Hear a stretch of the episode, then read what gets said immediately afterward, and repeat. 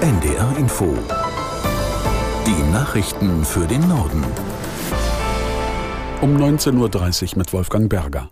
Das höchste UN-Gericht fordert Israel zu sofortigen Schutzmaßnahmen für Palästinenser in Gaza auf.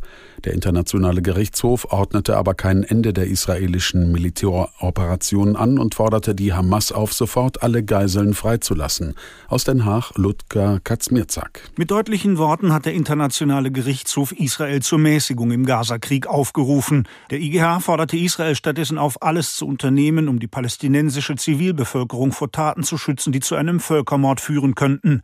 Zivilisten dürften weder getötet noch dürften ihnen körperliche oder psychische Schäden zugefügt werden, so die Richter.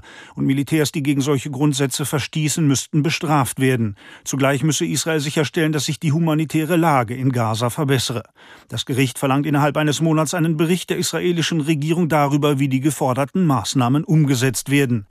Der russische Präsident Putin hat die Ukraine für den jüngsten Flugzeugabsturz in der Region Bielgorod verantwortlich gemacht.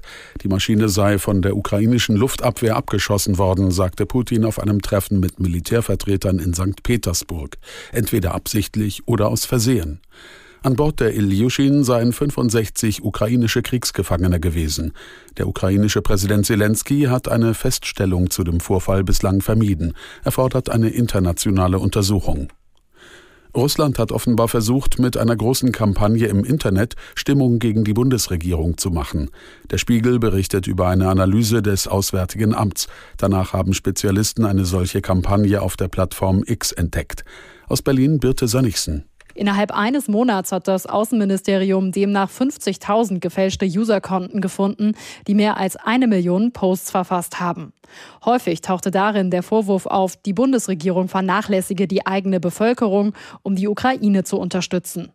Bundesinnenministerin Nancy Faeser spricht von einem großen Erfolg des Außenministeriums. Der Bericht zeige auch, dass nicht einzelne Personen hinter den Postings stecken, sondern Netzwerke, die mit technischen Hilfsmitteln tausende Posts absetzen.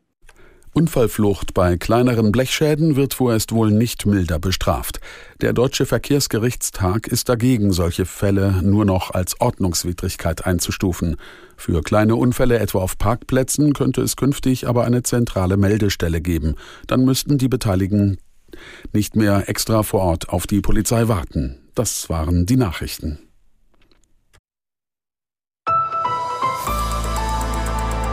NDR Info Shabbat Shalom.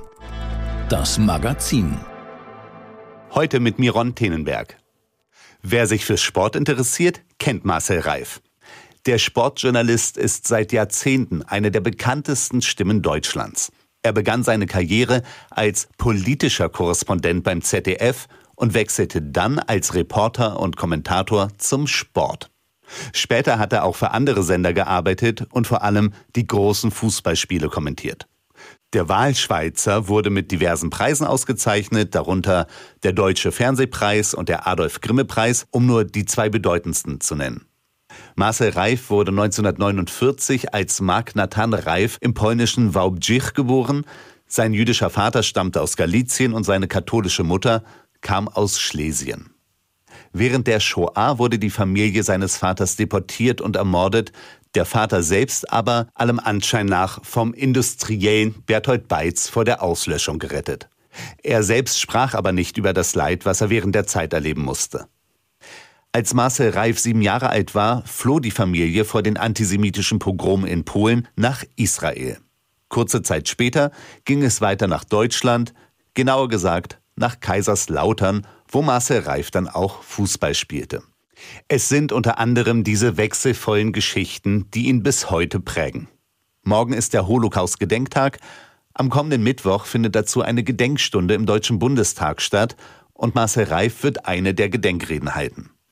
Herr Reif, die Möglichkeit, vor dem Bundestag zu sprechen, kam eher unverhofft auf Sie zu. Wie ist das, vor so einem großen Publikum zu sprechen? Normal müsste ich ja jetzt sagen, spontan, ach, großes Publikum, hören Sie auf, ich meine, die größte Zuschauerquote war mal 23 Millionen bei dem WM-Finale. Also da wird es doch wohl ein bisschen im Bundestag gehen. Aber ich bitte Sie, also der Bundespräsident, der Bundeskanzler, die Bundestagspräsidentin, das Minister, volles Haus. Also wer da nicht, wie soll ich sagen, einen gewissen Bammel verspürt, weiß ich nicht. Also ich habe den jedenfalls. Aber das ist es nicht allein, sondern es ist die Thematik, zu der ich reden soll, die habe ich mir, ich habe es mir lange überlegt, ob ich das kann und ob ich das leisten kann. Und anfangs wollten Sie das gar nicht, richtig? Anfangs sagte ich, ich habe nichts zu erzählen, weil mein Vater nicht sprechen wollte darüber, über seine Zeit, über das, was er erlebt hat. Ich habe gar nichts erlebt. Ich habe nur meinen Vater erlebt. Aber nicht, ich, ich kann nicht in der Gegend rumlaufen und plötzlich das Sprachrohr meines toten Vaters sein. Das wollte ich auf alle Fälle vermeiden.